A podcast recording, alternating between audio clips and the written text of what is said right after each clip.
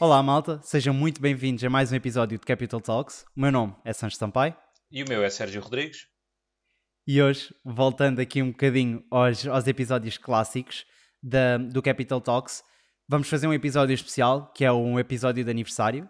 Hoje o Capital Talks faz um ano de existência e nós queríamos aqui falar um bocadinho sobre a história, sobre a evolução tanto do, do podcast como da, da literacia financeira em Portugal. Um, e começando aqui por, um, por uma retrospectiva do que é que aconteceu, durante este ano, o Sérgio, que começou uh, como colaborador da Meu Capital, entretanto tornou-se co-founder e CEO da Meu Capital, um grande salto, e lançámos novos serviços, como as mentorias, as masterclasses, entre outras coisas que foram acontecendo na Meu Capital. Mas focando aqui no Capital Talks, eu fui contar e já, vou, já vão em 44 episódios que lançámos, entre os clássicos com os dois hosts e os Capital News que são a, a rúbrica individual do Sérgio. Um, e voltando aqui um ano atrás, eu gostava que nós um, falássemos um bocadinho, porque o Capital Talks começou com aquele propósito de elevar a literacia financeira, de ajudar, de dar aqui uma ferramenta para que as pessoas, não conhecendo nada, conseguissem criar uma jornada para ir aprendendo sobre novas ferramentas de investimento, sobre poupar, uh, sobre como se proteger uh, de, de, de, inflações, de etc., que podem ir acontecendo. E eu gostava que tu, numa visão macro, não é? Estando muito dentro disto, desses aqui uma visão de há um ano atrás, quando nós começámos o Capital Talks, e agora, se notas alguma diferença no comportamento dos portugueses, se notas que houve uma evolução, um, se continua a haver muita esta necessidade, que eu acredito que, que haja, porque não é num ano que se muda tudo, mas como é que tu vês esta diferença dos portugueses de há um ano para trás para agora? Para agora? Bem, antes de mais, é um, dizer que é um gosto enorme estar aqui a, novamente à conversa contigo, depois das três primeiras temporadas, depois de ter estado um bocadinho ausente aqui das conversas contigo. Por isso é, é um gosto enorme estarmos a celebrar este, este aniversário novamente, os dois. Um, uhum. E sim, a verdade é que foi um ano de, de muito trabalho. O, o, Capital Talks foi, uh, foi um impacto enorme, a verdade é essa. Eu tenho muitas pessoas que conheceram o meu trabalho ou o trabalho da meu capital através do Capital Talks, a verdade é essa um, e, e, que hoje em dia é reconhecido claramente como uma referência na literacia financeira e todo, todo o impacto que teve e o alcance que teve. E tu partilhaste algumas estatísticas importantes sobre, sobre tudo o que nós fizemos. Uh, e claramente que é um ano, okay? não, não, é, não vai mudar o mundo num ano, mas tenho a certeza que, que já mudámos bastante. Uh, lá está, tenho a certeza que os milhares de pessoas que, que ouviram os nossos, as nossas conversas, as nossas e as conversas que tivemos também com, com o Pedro Borges, por exemplo, e agora também o Capital News na, na rubrica mais recente, todos esses milhares de pessoas seguramente foram impactadas e beneficiaram com alguma coisa. E na verdade, nós sabemos que isso é sempre um jogo de números, ok? Porque se calhar das não sei quantos milhares de pessoas que ouviram, pai, 1% uh, realmente deu atenção àquilo e 1% desse 1% realmente fez alguma coisa. Mas na verdade, uhum. como o nosso alcance já é bastante grande, esse 1% do 1% já é um número interessante de pessoas que nós conseguimos impactar e que se calhar fizeram o seu primeiro investimento, ou renegociaram o seu crédito, ou começaram a fazer o seu orçamento pessoal, ou seja lá o que for, e que nós conseguimos, os dois, e obviamente com todos os convidados que tivemos também entretanto, eh, diretamente impactar a vida financeira destas pessoas. Eh, e isso é, uhum. é uma coisa extremamente importante nós colocarmos essa perspectiva, que sim, só passou um ano e vamos querer fazer muito mais e continuar a fazer muito mais, mas num ano é muito provável que tenhamos impactado diretamente a vida financeira de dezenas ou algumas centenas de pessoas, talvez. Bem, isso é, um, é, uma coisa enorme que nós temos muito que nos orgulhar uh, daquele trabalho que fizemos. De uma forma geral, eu acho que as coisas estão bastante melhor. E aqui, indo além do que é o meu capital ou o Capital Talks, uh, eu tenho sentido este, este ano as pessoas muito mais atentas nem que seja porque foram um bocadinho obrigadas a isso. Uh, porque a subida das taxas Euribor começou a acontecer, há de estar agora a fazer um ano, sensivelmente, desde que elas começaram a disparar, acho que foi mais ou menos a meio do ano passado, uh, pôs muitas pessoas a pensar nisto. E muitas pessoas que achavam que não tinham problema financeiro nenhum e que estava tudo bem, quando a Euribor começou a subir e depois veio a inflação e essas coisas todas, perceberam que afinal as coisas não estavam assim tão bem como elas achavam e foram obrigadas a olhar para as suas finanças. E nós sabemos que, infelizmente, muitas pessoas esperam até uma altura de tensão e de crise para se mexerem, para se realmente serem quase obrigadas a fazer alguma coisa. Uh, por isso, acabou por juntar aqui o, o, o, melhor, entre aspas, dos dois mundos, que foi nós entrarmos nesta, neste, neste nosso caminho, nesta nossa jornada de educação financeira através do Capital Talks, ao mesmo tempo que o mundo económico vai por um caminho difícil e que obriga as pessoas a pensar e a ouvir sobre isso. Por isso, eu tenho sentido uh, claramente este último ano um crescimento muito grande em termos de interesse, em termos de ação, e tenho a certeza que o Capital Talks foi um ponto também muito importante para essas pessoas que, que fizeram alguma coisa em relação às suas finanças. Uhum. Sim, voltando aí a um ponto que estavas a falar, que foi o facto de, de ter ajudado 1% dessas pessoas. Uh, se calhar eu diria que 1% das pessoas pode ter aplicado, mas um ponto muito importante, ou um ponto que eu consigo analisar bastante, pelo menos na minha geração, mas eu acredito que isto seja um, relacionado com, com todas as gerações, é o facto do medo. Um, de, do medo de onde é que me posso informar e o medo de como é que eu devo começar. E muitas, muitas pessoas que vinham falar uh, da minha idade, amigos meus que, vão, que vinham falar comigo, pá, olha, eu preciso perceber mais disto, uh, eu sei que tu já conheces um bocadinho deste mundo, como é que eu posso fazer? Uh, e muito no início do podcast eu dizia que pá, dava, dava algumas ou livros ou canais de YouTube, porque o podcast ainda estava muito no início, mas eu dizia: olha, ouve ou vai começando a ouvir os episódios, uh, porque vamos, vamos montar esta jornada. Agora já consigo dizer: pá, se queres começar, ouve o início e segue essa jornada. E o que é engraçado é que eles depois vão falando comigo quase, que fosse, quase como se fosse uma série. Estás a ver? Tipo, visto que é aconteceu naquele episódio X uh, e o episódio Y, e depois acabam por estar mais confortáveis a explorar todas as vertentes das obrigações, das ações, dos ETFs, do, da, da, análise de orçamentos, o que quer que seja, porque já têm ali as bases. O que, é, o que é bastante engraçado e para toda a gente que está a ouvir, também à medida que nós fomos durante os episódios tendo as perguntas da comunidade, também um fator interessante é a complexidade uh, das, das, perguntas que a malta ia fazendo, porque no início era muito onde é que eu posso investir, um, o, onde é que eu devo investir, uh, tudo muito subjetivo, muito abrangente. Depois, de repente, nos episódios da, da terceira temporada, da temporada com o Pedro, já começavam a, a ser perguntas mais técnicas, perguntas mais específicas de quem, de quem andou a pesquisar, o que é engraçado. Um, isto é um bocadinho aquilo que me, que me leva a pensar que o comportamento das pessoas tem vindo a mudar à medida que elas vão sendo, uh, que vão explorando mais esta vertente. Um, no início havia um ponto que, que eu queria abordar aqui que era nós termos medo de epá, nós vamos fazer a primeira temporada e depois acaba o conteúdo e acaba por haver sempre mais e mais informação e depois nós, epá, será que isto dá para 15 minutos? E depois alongávamos o episódio durante um longo tempo. Um, e, e agora que nós já estamos neste, neste período, o que é que tu achas que, que na literacia financeira, o que é que há o depois? O que é que é o depois de, saber aquelas bases?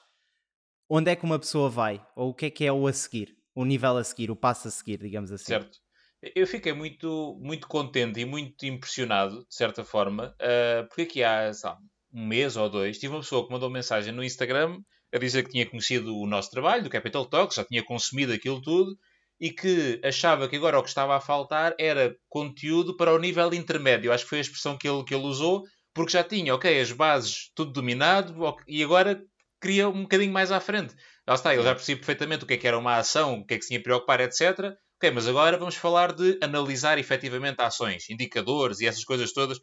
Pá, eu fiquei muito contente, porque quer dizer que claramente o nosso, o nosso trabalho está, está a trazer trazer resultados, porque obviamente todos temos que começar pelas bases e foi por aí que nós começámos em todos aqueles tópicos que abordámos, incluindo com o Pedro, foi pelas bases daqueles tópicos todos, explicar às pessoas o essencial. E agora fico muito contente de pessoas virem ter comigo e dizer: Olha, ok, aquilo é bom, já aprendi, mas quero mais. E agora quero o yeah. nível 2, entre aspas. E, e eu, eu acho que o caminho é por aí, ou seja, nós claramente teríamos de ter começado por ali, porque é, é o que falta. As pessoas não têm as bases, não têm aquele conhecimento essencial. Não faria sentido nós estarmos a fazer uma temporada de análise de ações, eh, de análise fundamental ou de análise técnica. Não faria sentido naquela fase, uhum. mas se calhar isso é um caminho. Não sei, estou-me a atravessar agora com isto, isto fica gravado e depois se calhar não conseguimos cumprir. Mas acho que pode ser uma, uma iniciativa de nós fazermos uma nova temporada, ou temporadas, dependendo da organização que lhe dermos. Lá está, nesse nível intermédio, ou seja, já, já assumindo aquelas pessoas que já ouviram tudo o que está para trás, percebem as bases e agora querem ir um bocadinho mais além. Uh, querem uh, mais complexidade, mas também mais conhecimento e mais informação. E o caminho será naturalmente por aí. Lá está, o que eu estava a dizer há pouco, e eu uh, continuo a achar isso, acho que há cada vez mais pessoas interessadas e cada vez mais pessoas conscientes e disponíveis para aprender as bases e aprender bem aprendido, aprender realmente o que é que estão a fazer. O que é natural, que à medida que isso vai acontecendo, as pessoas se sintam mais entusiasmadas e mais confortáveis em aprender mais coisas. Pronto, por isso, o nosso caminho não se esgota, a verdade é essa. E isto é um tema que não tem fim, porque um, lá está, ainda agora no, no, no, episódio recente do Capital News eu falei sobre isto. Se eu souber, por exemplo, o que é um fundo de investimento, ok? E quem já tenha ouvido essa, esse episódio já sabe o que é, é um fundo de investimento. Isso não vai mudar, não é? Daqui a 50 anos, à partida, um fundo de investimento continuará a ser a mesma coisa que é hoje. A, a lógica é exatamente a mesma. Agora, seguramente daqui a 50 anos existirão fundos de investimento totalmente diferentes e com um funcionamento, se calhar até diferente daquele que é hoje. Apesar do produto ser o mesmo, será seguramente diferente porque os tempos assim o obrigam. Por isso é um, é. Caminho, é um caminho que nunca acaba. Uh, e, e, na verdade, sempre pessoas novas a entrar neste, vou-lhe chamar funil, não querendo ser mal interpretado, não é? Porque há sempre pessoas novas que uh, querem aprender sobre isto, que estavam completamente fora do mundo e depois acabam por ser influenciadas por alguma situação ou alguma pessoa e querem começar a aprender, então têm que voltar às bases. Por isso, eh, é um caminho que nunca, nunca acaba. Uh, e, e, o trabalho, lá está, que o Capital Talks e que é meu capital, genericamente falando, tem feito, é, é muito baseado, lá está, em, nas várias pessoas que estão nos vários níveis. Nós vamos, por exemplo, uhum. uh, e aqui estamos há relativamente pouco tempo, uh, numa fábrica a dar formação sobre gestão de orçamento. E como deves imaginar, as pessoas que trabalham numa fábrica não são exatamente as mesmas do que se calhar muitos dos nossos ouvintes são. O perfil é completamente diferente, a idade é completamente diferente, as experiências. E então, e nós conseguimos ir lá e dar uma formação e explicar a 40 e tal, 50 pessoas que estavam naquela sala como é que podiam gerir o seu orçamento melhor, onde é que podiam reduzir os seus custos, etc. ajudar também a desmistificar um bocadinho alguns de, algumas das ideias sobre uh, as poupanças, os investimentos. E, e somos as mesmas pessoas, a mesma estrutura, que depois faz uma coisa sobre si altamente mais complexa, como por exemplo o mundo das criptomoedas, que é uma coisa que ainda tem muita coisa que não está, vou assumir, muito bem explicada, e nós conseguimos trazer alguém que domina absolutamente o tema, com provas dadas, para nos ajudar nesse caminho. E por isso, respondendo à tua questão, isto não, não acaba. A verdade é essa. Se um dia acabar, é porque Portugal tem 100% de pessoas financeiramente literadas e isso para nós é ótimo, é? Se isso acontecer, Portugal estará num ótimo lugar.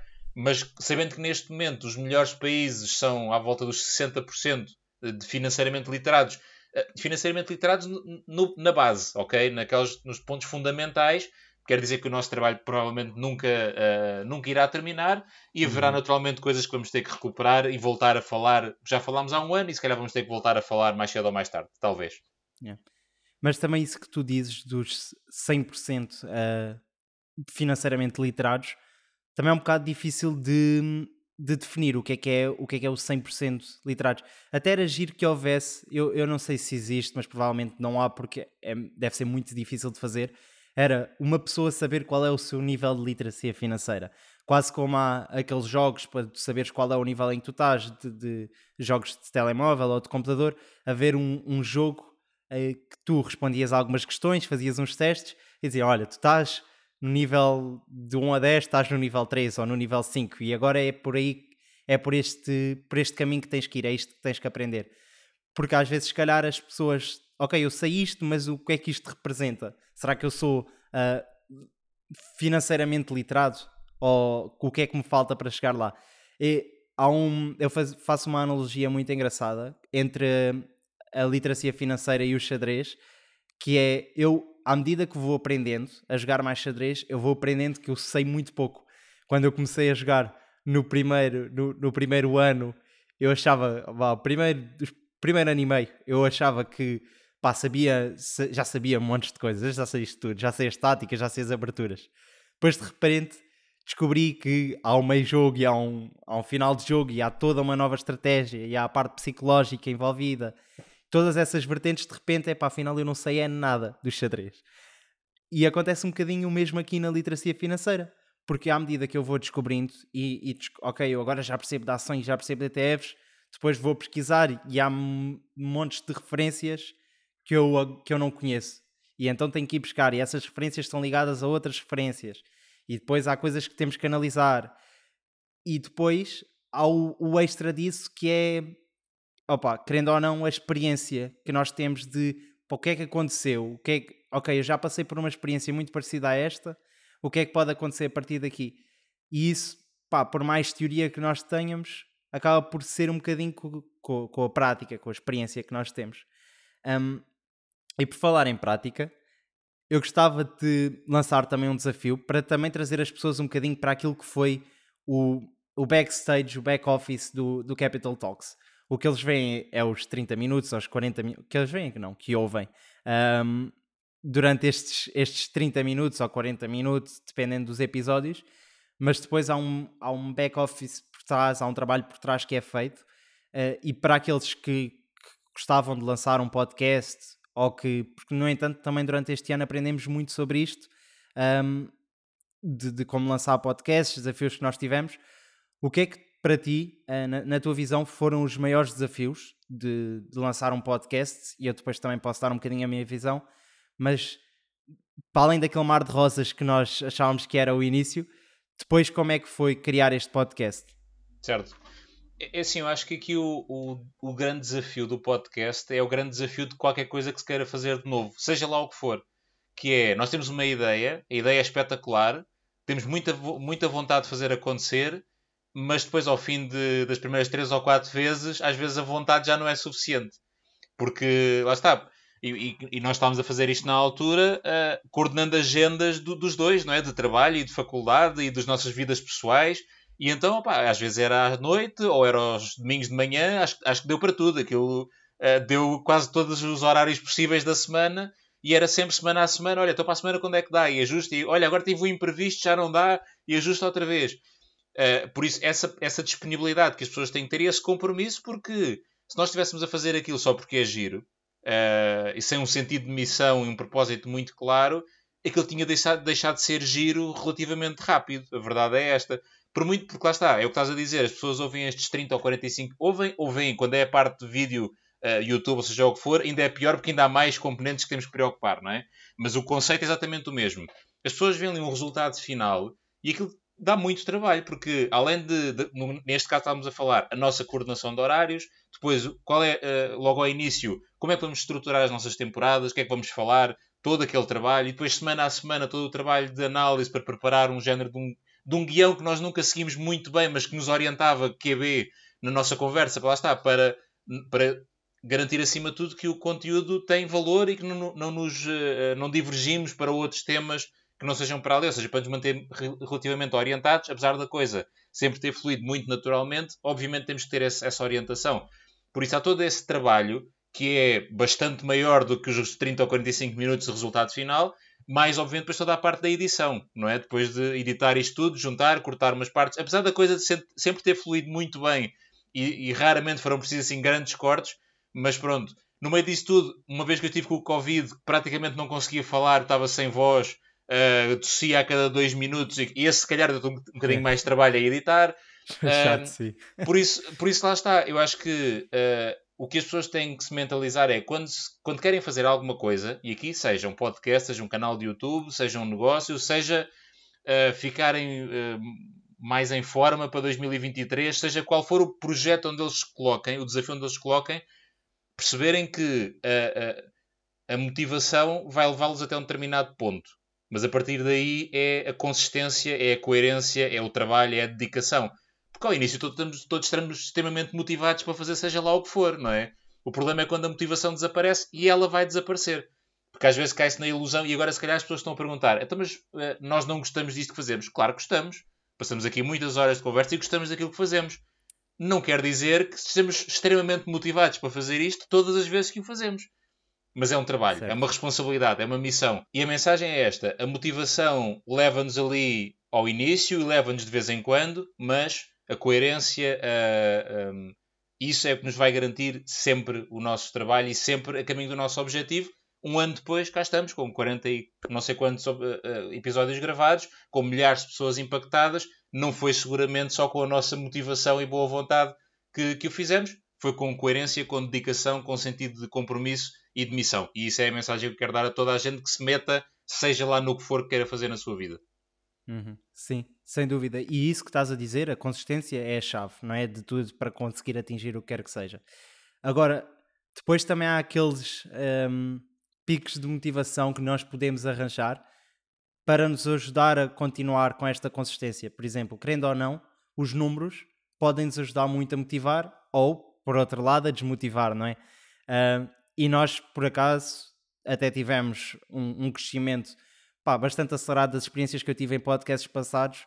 Não, não se comparam com este, seja pela qualidade da, da gravação, pelos temas, pelo conteúdo que entregávamos. Um, acabava por ajudar muito a motivar nós termos isto. Mas mesmo para aqueles que, que, que vão começar agora, seja, lá está, nós estamos a, a, usar o podcast, mas isto acaba por funcionar para muitas coisas. Que é o, o facto de nós, se nós metermos isto como. Começamos e queremos logo um objetivo grande, que é vamos, queremos chegar às 10 mil reproduções, logo no início. Se calhar vai ser mais difícil porque nós vamos ver o tempo que isso demora e, e se calhar vai, esse tempo provavelmente vai ser muito maior do que o tempo de motivação que nós temos. E lá está, vamos ter que entrar no tempo da consistência antes de conseguir voltar à parte da motivação. E uma coisa que me tem ajudado e que me ajudou sempre, seja no podcast como outras coisas, era ok, vamos dividir aqui este objetivo em objetivos mais pequenos, para assim que eu atingisse aquele objetivo mais pequeno, já havia um boost outra vez de motivação, que é fogo, consegui, agora vamos para o próximo. E lá está, e já havia um bocadinho aquilo no cérebro de um, Desculpa, tô, só me está a ver a palavra em inglês. Rewarding, uh, tipo recompensador, exatamente. Recompensador de que fogo, eu consegui esta consistência e agora consegui atingir o objetivo. Vamos para o próximo e vamos para o próximo. E isso eu acredito que nestas coisas que, que demoram tempo, que criam uma rotina de ter que marcar, de ter que trabalhar, dividir isto em passos mais pequenos ajuda a que nós continuemos com esta motivação, etc.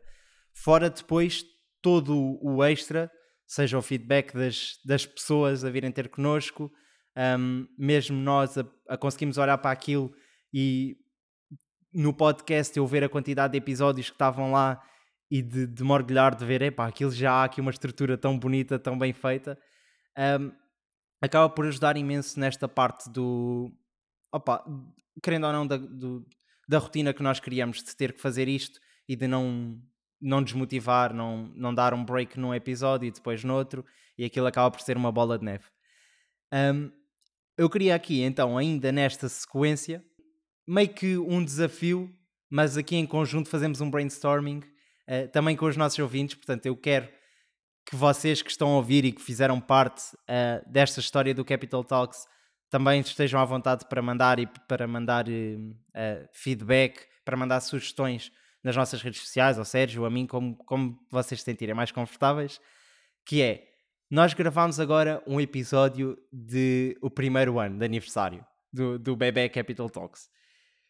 Onde é que, quando nós estivemos a gravar o segundo o, o, episódio do segundo aniversário do Capital Talks, o que é que, o que, é que tem que, que já ter acontecido? Como é que tu fazes aqui uma previsão dos tópicos que nós podemos abordar ou aquilo que nós queremos atingir até o próximo ano de Capital Talks? Não sei, como, não sei que tópicos são esses, porque seguramente há sempre coisas a acontecer e nós, lá está, nesta área onde nós estamos, e, e se calhar não só nesta área, acho que em todas as áreas de negócio, digamos assim, isso acontece, mas nesta especificamente é mais difícil porque há sempre coisas novas a acontecer e sempre coisas novas a aparecer. E por isso é difícil para mim dizer qual é o conteúdo, o que é que nós vamos produzir no próximo okay, ano, justo. porque o mundo pode mudar muito daqui a seis meses e isso temos, temos que nos ajustar, faz parte nosso, da nossa uhum. responsabilidade e da nossa missão. Há uma coisa que eu te posso garantir que vai acontecer, que é o, o, o aniversário do segundo ano será gravado presencialmente, connosco, a falar uh, e com a nossa comunidade a assistir uh, e a podermos partilhar estas experiências. É uma coisa uhum. que uh, quero muito fazer, porque lá está, a meu capital é, acima de tudo, uma, um espírito de comunidade, de pessoas que seguem o nosso trabalho, que, estão, que se sentem uh, influenciadas, e influenciadas no bom sentido da palavra, entenda-se, e ajudadas por, por ele.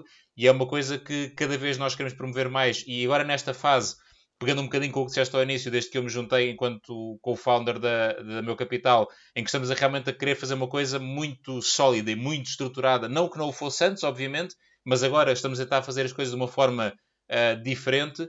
claramente que esta aproximação física às pessoas que seguem o nosso trabalho e que gostam do nosso trabalho é uma coisa que é cada vez mais importante.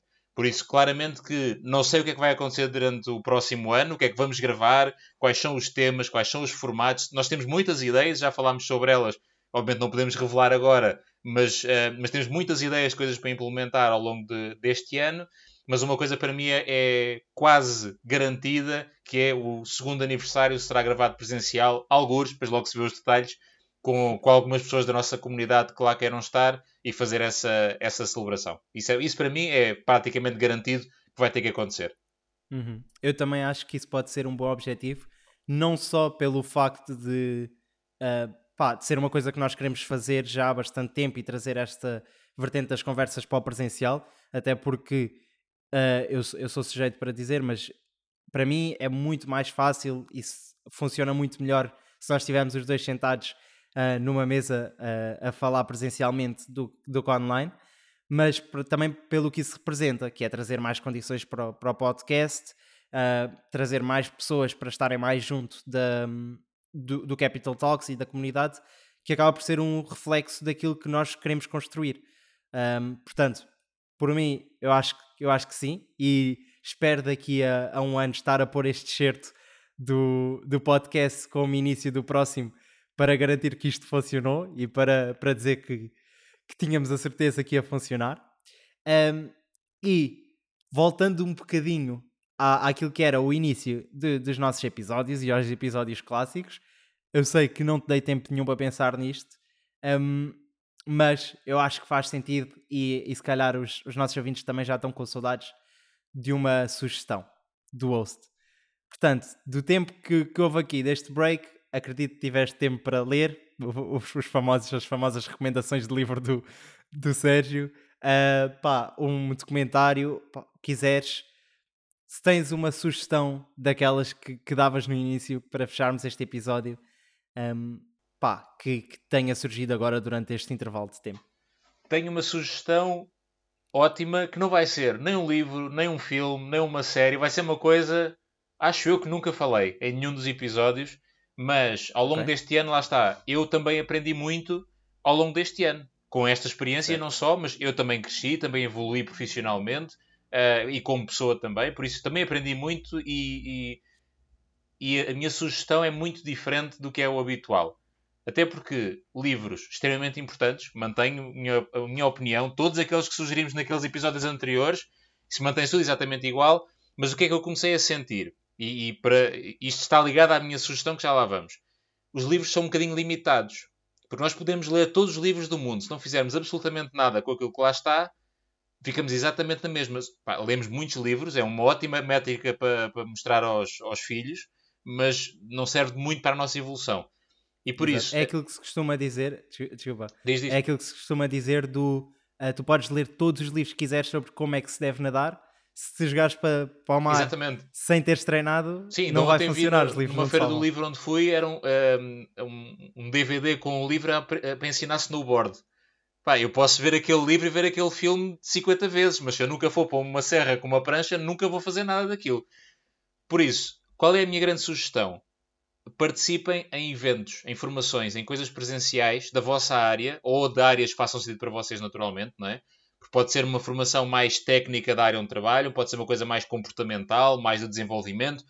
Vão a eventos onde estão as pessoas que vocês reconhecem valor e que gostam, que lá está, que leram os livros ou que veem o canal do YouTube, ou seja o que for, onde elas vão estar e dirijam-se a essas pessoas, interajam com essas pessoas diretamente.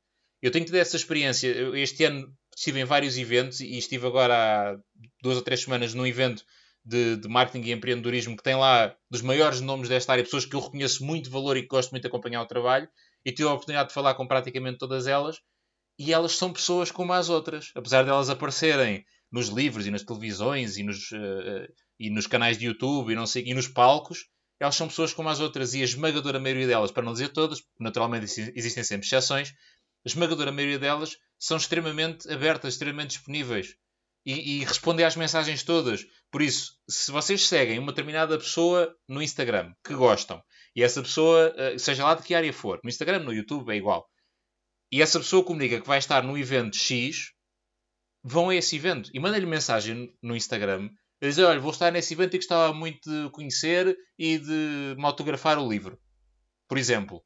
E tens aquela oportunidade de estar ali dois minutos a falar com a pessoa, ela autografa-te o livro, tiras a fotografiazinha que dá sempre uns bons likes, a verdade é essa, e a malta gosta sempre de ver, porque a verdade é que em 5 minutos que seja com estas pessoas e com outras, lá está, que estão nesse mesmo evento a partilhar das mesmas ideias e dos mesmos conteúdos, aprende-se brutalmente mais do que em qualquer livro que possamos ler. Lá está, é a mesma coisa que eu estar a fazer uh, o Capital News sozinho, onde sou eu a falar, ou estar aqui contigo a debater e a trocar ideias. O conteúdo é diferente. Não quer dizer que o meu conteúdo sozinho seja mau, pelo menos espero eu que não seja essa uh, a ideia. Mas obviamente é diferente ter alguém com, quem, alguém com quem falar, partilhar ideias, partilhar experiências é muito melhor. Por isso, a sugestão é leiam livros, certo? Vejam filmes, vejam séries, essas coisas todas. A sugestão a partir de agora, e estamos a entrar agora, agora é a altura de férias, a malta vai descansar e tal, as coisas abrandam um bocadinho. A partir de setembro, quando o mundo voltar a, a rodar como é normal, estejam atentos. Os eventos onde os vossos ídolos, vamos chamar assim, estiverem, tentem ir, tentem falar com eles, entrem em contato pelo Instagram, pelo LinkedIn. Hoje em dia é, é relativamente fácil conseguir contactar a pessoa de alguma forma, ou a equipa dessa pessoa, e vão a eventos e aprendam e interajam e isso vai ser um contributo enorme para o vosso crescimento. Uhum, boa. Eu quero só acrescentar aí, uma, um ponto que é, curiosamente, também li num livro, uh, mas é uma ideia, eu vou tentar explicar isto da melhor maneira que conseguir, que é uh, um mais um em, em, pessoas, eu, o Sancho mais o Sérgio, não é igual um, ou seja, um mais um não dá dois. O Sancho e o Sérgio não é só o Sancho e o Sérgio. Porque a minha capacidade cognitiva e aquilo que eu tenho, os meus conhecimentos, têm um potencial, certo? E os teus, o Sérgio, igual. Mas se juntarmos o, o potencial e a capacidade cognitiva do Sancho uh, e transmiti-la para a do Sérgio e a do Sérgio para a do Sancho, há uma evolução mútua entre os dois e deixa de ser só a capacidade do Sancho e só a capacidade do Sérgio e passa a ser uh, ali um Sancho Sérgio, ou um Sancho Sampaio, ou um Sancho um, um Sérgio Sampaio, ou um Sancho Rodrigues, que é, que é um, um extra de, de ambas as, as mentalidades, porque tu tens uma ideia e assim que eu der um input qualquer à, à ideia que tu tens, tu, acabas por pensar mais sobre essa ideia e trazes uma nova vertente, uma nova perspectiva a isso que evolui o Sérgio, tal como o mesmo acontece com o Sancho. E se nós estivermos numa comunidade em que pessoas têm os, os interesses que nos interessam a nós também e que têm capacidade cognitiva nessa vertente, aí nós evoluímos com uma rapidez então Nem mais. gigante. Nem mais. Um, e portanto, está. E, da próxima Diz, diz. Eh, desculpa ter interrompido. Eh, não cometam o erro de se rodearem de pessoas iguais a vocês. Porque nós gostamos muito de pessoas certo. iguais a nós, não é? Porque sentimos ali integrados, toda a gente concorda com o que nós dizemos e nós ficamos muito felizes. Não, não, pelo contrário. Isto é uma coisa, principalmente para quem está a tentar formar equipas, seja para o que for, encontrem pessoas que sejam diferentes de vocês, que tenham formas de ver as coisas diferentes, formas de trabalhar diferentes e depois encontrem a melhor forma de juntar isso tudo, por se encontrarem todos iguais. E, e, por acaso li isso, olha, por acaso foi num livro também, agora há, há pouco tempo. Por exemplo, pessoas que querem começar um negócio de desenvolvimento de software, por exemplo, que agora está uhum. muito na moda, não é? Muita gente a querer lançar negócios nessa área. E então juntam-se três ou quatro engenheiros de software para fazer aquilo. Pronto, certo. tecnicamente são muito bons, mas falta tudo o resto. Não há mais. Não há ninguém para vender, não há ninguém para o é marketing, não há ninguém para comunicar.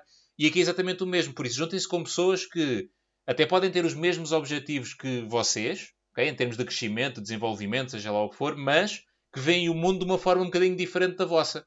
E depois uhum. aprendam uns com os outros e partilhem abertamente as vossas ideias e a coisa, como estavas a dizer, cresce exponencialmente, sem dúvida. Uhum.